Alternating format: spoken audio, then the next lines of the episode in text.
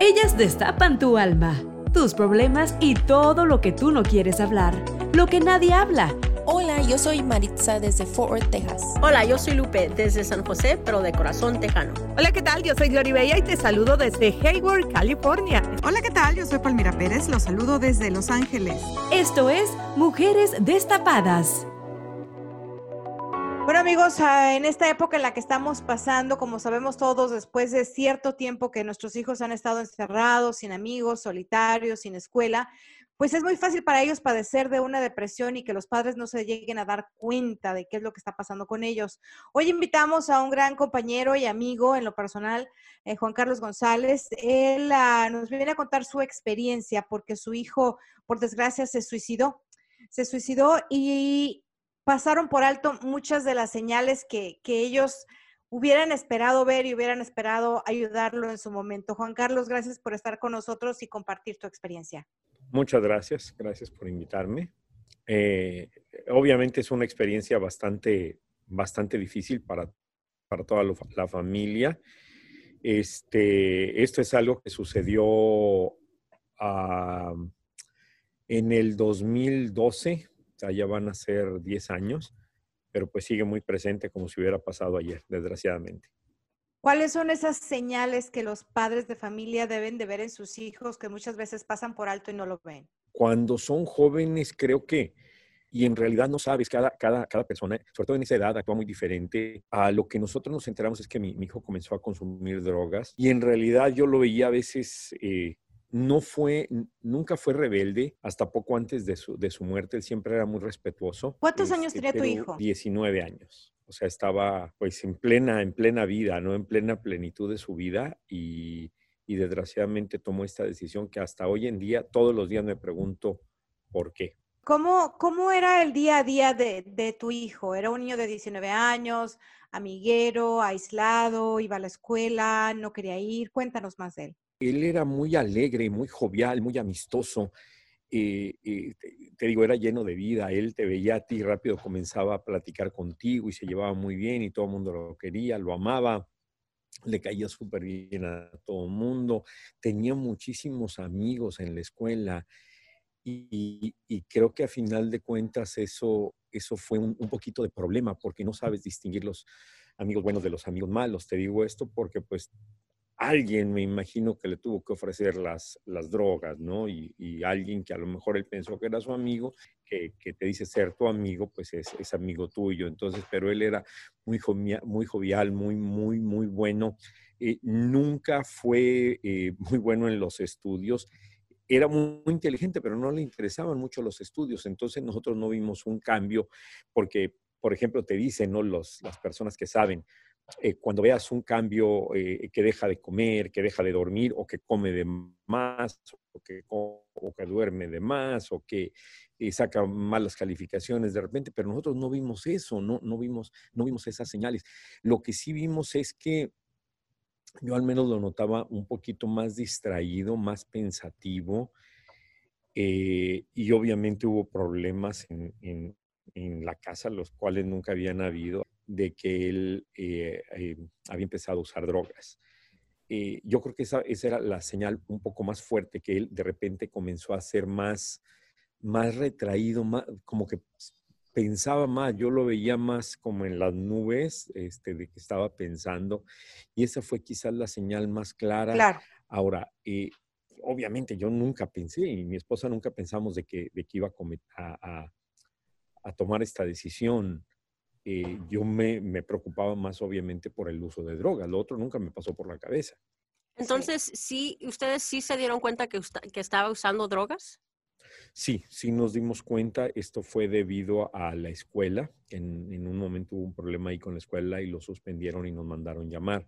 Pero esto ya fue casi al último y el problema es que él ya había cumplido la mayoría de edad cuando nosotros nos dimos cuenta. Entonces, desgraciadamente ya por el aspecto legal ya no lo puedes llevar. Eh, al menos yo investigué, yo no lo podía llevar a la fuerza a un lugar donde ayudaran. Yo lo que hice fue hablar con él, tratar de hablar con él. De hecho, la última conversación que yo tuve con él, le dije, por favor, quiero que vayamos a un centro de rehabilitación y, y, pues para, para que estés bien. Y, y volteó y me dijo, me dice, estás loco, yo no ando en nada de lo que tú dices. O sea, ¿A cuántos años después o a cuánto tiempo después de que empezó a usar drogas sucedió lo, lo que pasó? No sé exactamente cuándo comenzó a usar drogas, no, no sé si cuando ya lo descubrimos ya tenía él un tiempo, yo creo que sí, pero él eh, más o menos fue como un año, un año después. Ahora sucedieron varias cosas, una de ellas, y, y después cuando investigó la, la, policía, ¿verdad? Y que determinó obviamente que había sido un suicidio. Y lo que me dijo el, detective es eh, que mi hijo recientemente había comenzado a utilizar drogas más fuertes. Ya no quise saber qué drogas usaba. Lo único que me dijo él es, a él le dolió mucho, esto me dijo el detective, nosotros ya lo sabíamos, me dice, él parece que comenzó a utilizar estas drogas más fuertes cuando murió su abuelo, el papá de mi esposa, a él le dolió mucho. Entonces, eh, dice que coincide más o menos de acuerdo a lo que ellos investigaron, que él comenzó a usar eh, drogas más fuertes eh, después de eso. Eh, Juan, quería preguntarle que si usted mm, en su niñez, en su desarrollo, alguna vez este, le notó depresión o sabían ustedes las señales de depresión en la niñez? No, nosotros nunca nos dimos cuenta. O sea, nosotros lo que creemos, la verdad que eh, a lo mejor padres de familia, madres que nos están viendo ahorita y se han de preguntar, pero ¿por qué no? ¿Por qué no este, se ha metido a investigar más y todo? La verdad que es algo que duele mucho, o sea, es algo que duele mucho todos los días. Y no, nosotros nunca vimos, él, lo que sí notamos, él era un muchachito muy, eh, muy inquieto. O sea, por ejemplo, mi otro hijo es muy tranquilo, muy responsable, muy trabajador. Ale se llamaba Ale le decíamos Ale, Ale, no, él, a él lo que le interesaba era el momento, era el momento de jugar, de divertirse, de pasearse, de reírse. Eh, entonces, pero nunca vimos una señal de depresión, o sea, jamás, jamás vimos eso. Nosotros creemos que esto viene a raíz del uso de las drogas. Sí, por eso estoy tan, tan en contra yo y respeto la opinión de cada persona, pero yo por eso estoy tan en contra de este gran movimiento que hay para la legalización de la marihuana a nivel federal, que ahorita eh, Schumer, el líder de la mayoría en el Senado eh, federal, que, que, está empujando por una legislación para despenalizar la marihuana. Y, por ejemplo, aquí en California, que hay, hay, hay movimientos para despenalizar otras drogas más fuertes. O sea, yo digo, no, porque esto lleva a, muertes como la de mi hijo. nunca nosotros notamos nada. Él, créanme que él era un niño demasiado alegre. Eh, algo que, que, que, que yo, y esto lo voy a decir en varias ocasiones durante este programa, es que independientemente de lo que hagan los niños, creo que nosotros les debemos demostrar amor. O sea, independientemente de que si se portan mal, que si hicieron algo, hay que dejarles muy en claro. Yo trataba de dejárselos en claro cuando hacían algo mal. Les decía, tú sabes que te estoy regañando por tal cosa o te estoy castigando por tal cosa. Sí. Sabes que te amo. Sí. O sea, que, yo traté de dejar muy en claro que eran, que eran dos cosas muy diferentes. Sí. Pero yo creo que ahorita los papás estamos tan ocupados, aunque en el caso mío creo que se sale mucho de las, de lo normal se podría decir, porque mi esposa, por ejemplo, está en casa, ella estaba siempre pendiente de los niños, yo pues trabajando y todo, pero siempre, siempre al menos he tratado de tener una comunicación con ellos, eh, porque mi mamá sí la tenía conmigo, yo soy eh, eh, eh, hijo de... Siempre había esa comunicación, entonces yo trataba de que hubiera esa comunicación con mis hijos. Y, y, yo pensaba que las cosas estaban bien, pero por eso creemos que aquí el problema fueron las drogas. ¿Qué tipo de drogas eran? No sé, eh, no sé exactamente, es lo que les decía que el, el detective me, quiso, me dijo, ¿quieres que te diga qué, cl qué, clase de drogas estaba usando? Al final le dije, no, ya no quiero saber, me duele demasiado, no quiero saber, pero eh, yo me imagino que al principio comenzó con, el uso de la marihuana, que es con lo que comienzan desgraciadamente muchos chavos, y eso que en aquel entonces era, eh, ilegal el uso de la marihuana. ¿Crees, crees que, que, que, compartir este tipo de historias con todos nosotros, con toda la gente, poca gente sabe por lo que tú has pasado, tú eres una persona pública que está a nivel nacional, a nivel internacional en los medios de comunicación, y el, y el darlo a conocer, eh, obviamente es muy duro para ti estar repitiendo una y otra vez esta historia, pero ¿crees que pudiera ser eh, pues algo para poder prevenir que más jóvenes caigan en las drogas y terminen quitándose la vida? Sí, y es por eso que lo hago. O sea, como tú lo dices, es, eh, es algo que duele mucho. Lo primero que yo hago en la mañana cuando abro los ojos es, es acordarme de Ale. Lo último que hago en, en, la noche es acordarme de Ale. Pero desde el, desde el principio, cuando sucedió todo esto, eh, me acuerdo que mi, esposa eh, y yo acordamos, y ella también muy fuerte, pero a ella no le gusta estar en los medios de comunicación, pero ella me dijo, tenemos que hacer que la gente se entere por qué pasó. Porque si con, si con la muerte de Ale podemos salvar una vida, aunque sea, lo vamos a hacer. Y es por eso que yo estoy aquí. Eh, eh, tú lo sabes, mí ahorita estoy eh, escribiendo un libro justamente de esto. Se ha tardado mucho, creo que ya van cinco años, y es porque, precisamente porque duele mucho, porque es difícil sentarse y escribir, y es difícil sentarse y recordar, pero, pero esto justamente lo estoy haciendo para evitar eh, dos cosas. Es una, que los muchachos jóvenes, porque son los, creo que son los que están más propensos, aunque nadie estamos exentos de caer en las drogas, pero son los que están más, más expuestos. Y para, que ellos caigan, para evitar que ellos caigan en las drogas y también para, para decirle a los papás que no están solos, porque nosotros que venimos de países latinoamericanos, en el caso mío de México, eh, cuando nos hablan de droga, yo tengo 55 años de edad y cuando yo crecí, o sea, hablar de drogas era el demonio, o sea, eh, no era tan fácil hablar de drogas. En alguna ocasión supimos que alguien es, eh, andaba fumando marihuana, alguien de la escuela, de la secundaria, y yo me acuerdo como que era, o sea, ni pero ni de cerca con ese muchacho.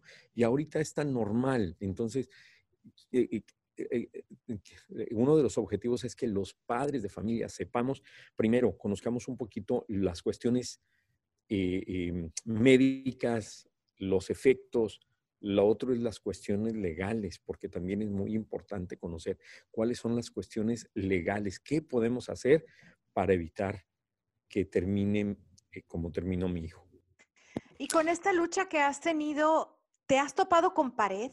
¿Te has topado con padres de familia que dicen, yo dejo a mi hijo hacer lo que quiera hacer él? Las drogas no son malas, es peor el cigarrillo que la marihuana. Eh, porque hay mucha gente que piensa así. ¿Te has topado realmente con pared? Sí, sí, sí. De hecho, este, hay mucha gente, de hecho, estamos en, en un programa de radio todos los días en la mañana y, y, hay gente, incluso hoy estábamos tocando el tema este, y, y, hay gente que dice, no, pero pues no pasa nada, es lo mismo que el alcohol, entonces por eso el, el alcohol es legal, ¿por qué no legalizar las drogas? O sea, hay gente que de verdad cree que no pasa nada. Eh, en, en, una de las partes del libro es, hablamos de cómo puede ir escalando, de cómo un jovencito puede comenzar con la marihuana y luego seguir con otra y otra y otra, porque tu cuerpo te lo va pidiendo, ¿sí? Sin embargo, hay personas que de verdad no creen y dicen que lo mejor es pues, que legalicen las drogas, porque dicen, pues, ah, eh, por lo menos así les van a poner más atención y van a entrar impuestos. Sí, o va a entrar dinero por concepto de impuestos y pues todo se arregla. O sea, creen que con dinero se va a arreglar y, la vida de mi hijo no se va a arreglar con dinero, así puedo tener ahorita mil millones de dólares, mi hijo no va a regresar. Juan Carlos, y en la cuestión como de sanación espiritualmente, ustedes se, se, se, unieron más entre su familia, se unieron a una iglesia, se unieron a, a meditación, ¿cómo le hicieron para, para llevar cada día, día a día, para sobresalir eso? Yo creo que más que nada fue tratar de unirnos más como familia este, yo, ay, es que, es que la verdad e, es, es tan difícil cuando, y, y, lo menciono por ahí en el libro, que cuando esto pasa hay una mezcla de miedo, de susto, porque te asustas, dices, ¿cómo es posible que esté pasando esto en mi familia? vergüenza también da porque dices, ¿cómo es posible? O sea, si yo ni siquiera, eh, o sea, yo ni siquiera me emborracho, yo jamás me he emborrachado en mi vida. O sea, yo me tomo una cerveza a lo mejor de vez en cuando, me tomo una copa de vino, o sea, y, y jamás. Entonces dices, ¿cómo es posible que esto me esté pasando a mí? Entonces te da de todo un poco y, se convierte en un tabú. Entonces nosotros nunca buscamos una ayuda profesional, creo que, no estuvo bien eso, pero sí nos unimos más como familia, o sea, creo que, que, ahorita este, con mis otros dos hijos, eh, casi 30 y casi 21 de edad, eh, respectivamente, creo que nos unimos mucho más, creo que tratamos de hablar un poquito más, aunque durante los primeros años el tema de Ale, el nombre de Ale, como que era muy difícil mencionarlo, sobre todo para mis hijos era, eh, ha sido difícil.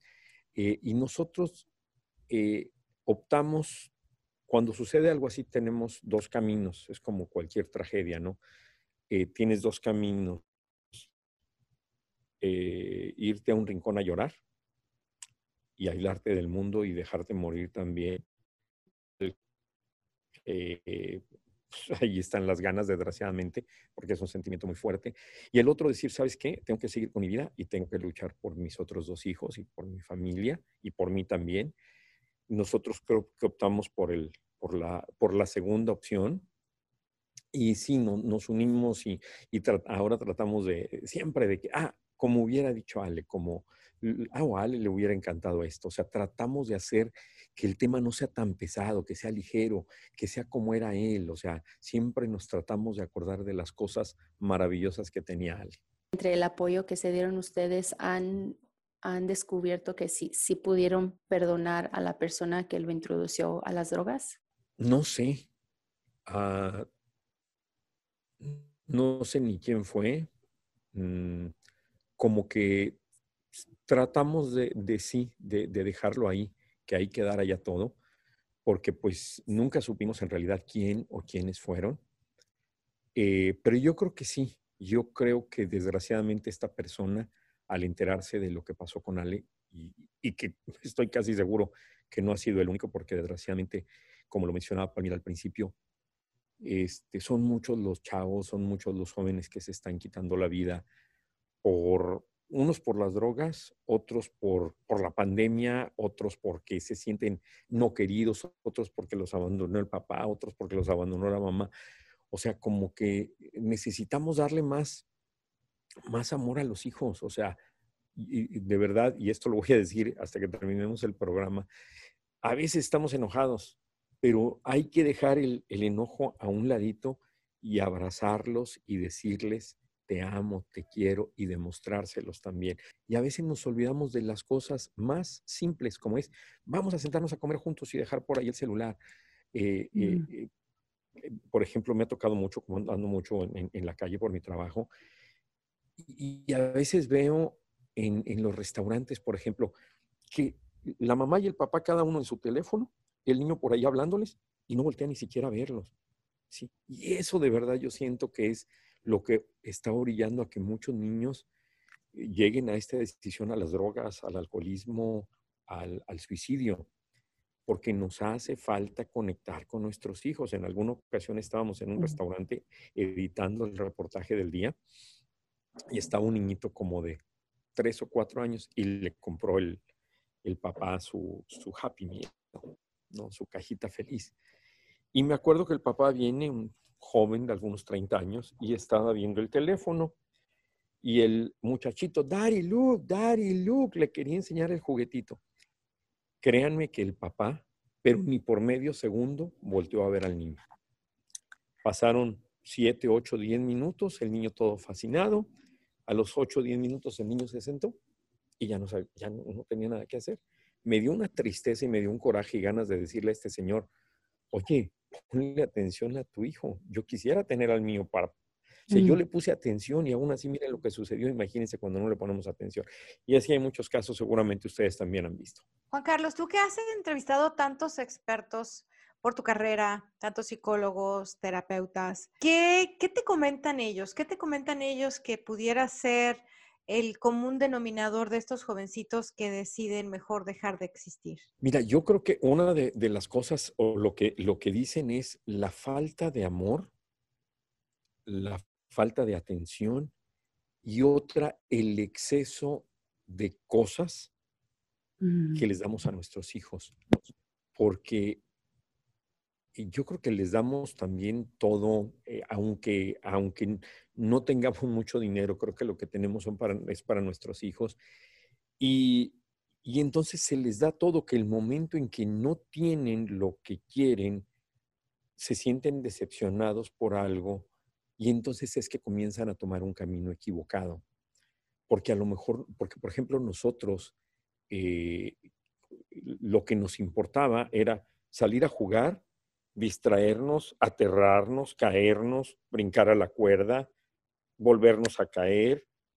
Y era como que, wow, eso era por lo que había que... Nos, nos preocupábamos porque nos dejaran salir a jugar. Hay quienes dicen que es una generación de cristal porque precisamente por esto, porque no, o sea, eh, han tenido una vida tan perfecta, entre comillas, con muchas cosas, y en el momento en que no tienen algo, pues ahí se decepcionan, ahí viene la decepción.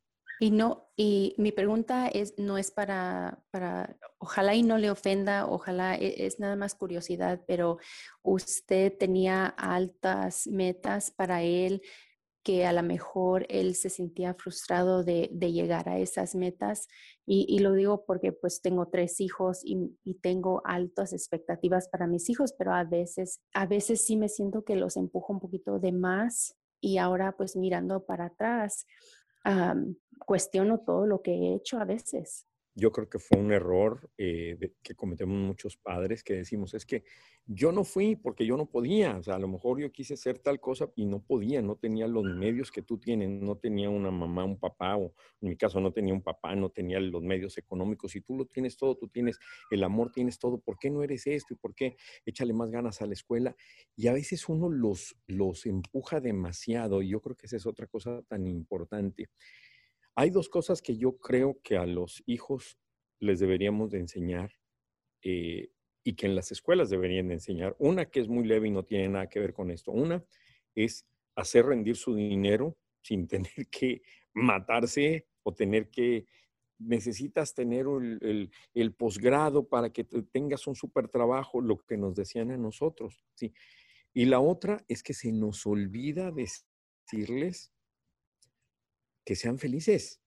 No les decimos, sé feliz hoy, hoy sé feliz. O sea, porque a lo mejor ellos no quieren ser un, licenciado, un doctor, un, arquitecto, a lo mejor ellos no quieren ser, a lo mejor su felicidad está en otros lados. ¿Y cuántas personas vemos que son felices? Y no estoy diciendo que no vayan a la universidad, no, no les estoy diciendo eso, pero lo que les estoy diciendo es, papás, padres de familia, mamás, eh, tíos, tías, pregúntenle al niño qué quiere ser.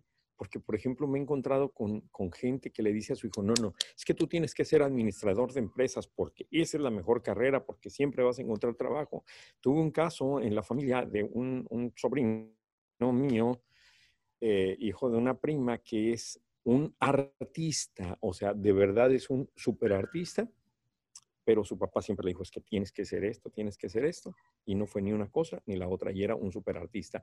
Entonces hay que enfocarse, hay que preguntarles primero qué quieres ser de tu vida, qué te hace feliz, y luego decirles cada noche, darles un beso, aunque tengan 40 años, y decirles, te amo, te quiero, sé feliz, Hoy sé feliz, sal y sé feliz. Si, si te quieres, como cuando estábamos chiquitos, qué felices éramos cuando nos dejaban meternos al charco de agua cuando acababa de llover. Eso nos hacía felices, ¿sí? Y si no, créanme que el niño que no lo dejaban hacer eso estaba frustrado. Yo creo que hay que tomar un ejemplo más o menos así. Hay que dejarlos que sean felices siempre que sea por el camino correcto. Pero si el niño quiere ser, eh, aunque sea hombre, que quiere ser bailarín de ballet, pues qué bueno, hay que, hay que dejarlo que sea el mejor bailarín de ballet, sin presionarlo tanto. Eh, Juan Carlos, como, como le preguntó Maritza que si han perdonado a la persona que le vendió drogas a, a, su hijo, yo sé que lo que pasó no es culpa de ustedes, pero me imagino que se han de sentir un poco culpables. Eh, ¿Se han perdonado ustedes? No sé, eh, la verdad no sé, porque yo creo que a, a, a las personas que desgraciadamente nos ha pasado esto, yo creo que coinciden conmigo en que, perdón, en que todos los días, todos los días nos preguntamos y todos los días llega un sentimiento de culpabilidad porque siempre es como que, y si yo hubiera, y es que a lo mejor yo hubiera, y si lo hubiera llevado por la fuerza, aunque me hubieran acusado de secuestro, pero a lo mejor mi hijo estuviera vivo. Yo creo que no es necesariamente que se perdone uno porque, porque no, no, no es el caso, pero yo creo que tratar de entender, y esto es algo muy claro, esto es algo muy, muy fuerte, yo creo que hay que tratar de entender de que no fue culpa de nosotros, sí. Eso lo tenemos que dejar muy en claro para nosotros mismos, no para nadie más, eh, eh, porque está siempre ahí como el, el, diablito y el angelito, y el diablito siempre le está diciendo a uno, no, es que tú pudiste haber hecho esto, y luego viene el angelito del otro lado y dice, no, es que tú hiciste lo que pudiste hacer o lo que creíste que era lo, lo correcto. Y yo cuando me encuentro en esta situación, lo, la pregunta que yo me hago y que siempre tiene la misma respuesta es, ¿lo que hiciste, Juan Carlos, lo hiciste por amor y por el bien de él? Si la respuesta es sí, entonces estamos bien. Y siempre la respuesta es, por supuesto que sí. Bueno, Juan Carlos, pues muchísimas gracias. No sé si hay alguna otra pregunta de parte de mis compañeras, pero un testimonio muy, muy importante, sobre todo muy honesto, desde un punto de vista totalmente diferente de, un padre de familia que, que, ha sido honesto y que nos dice qué hubiera hecho y qué no hubiera hecho y qué es lo que realmente cree y ve todos los días de cómo se comportan otros seres humanos con sus hijos. O sea, es un punto de vista que pocos padres de familia lo admiten, pocos padres de familia lo aceptan y, es para abrir los ojos a este testimonio, ¿no? Para que todos abran los ojos, todos los que son padres de familia, y traten de, de decirles a sus hijos todos los días cuánto los aman, qué importantes son y que sean felices todos los días. Sí, de que eso es lo que hay que hacer. Mi mamá venía, ella trabajaba en la costura, ella trabajaba 8, 9, 10 horas, pero cada noche religiosamente, cuando ya me iba yo a dormir, ella venía y se, sentaba en mi cama y platicaba conmigo y me decía, ¿cómo te fue hoy? Yo le platicaba cómo me había ido en la escuela, ella me platicaba cómo le había ido en la fábrica de costura y venía muy cansada, o sea, no crean que, esto es fácil de hacerlo cuando viene uno muy cansado. Hay gente que trabaja en la construcción, que trabaja de mesero, eh, en cualquier que viene de la oficina harto de, de oír gente, de platicar, de hablar, de, de resolver problemas, sí, pero hay que acordarse que todo lo que hacemos durante el día es por esos hijos y que en la noche hay que darles, aunque sea un minutito de su tiempo, y decirles, espero que hoy te haya ido bien, darles un beso, aunque ya cuando son adolescentes no se dejen, que les den un beso, no importa, déselos, o por lo menos haga el intento, por lo menos ellos van a saber que uno los quiere, los ama y que son lo más importante del mundo, que no importa ni el dinero, ni el auto último modelo, ni la casa más lujosa, que ellos son lo más importante, que siempre lo sepan. Y créanme que si lo, si lo hacemos así cada noche, yo espero que, que tengamos una mejor sociedad, una sociedad con menos drogas, con menos suicidios y con más amor. Escuche Mujeres Destapadas en iHeartRadio, Apple Podcast o en su lugar favorito.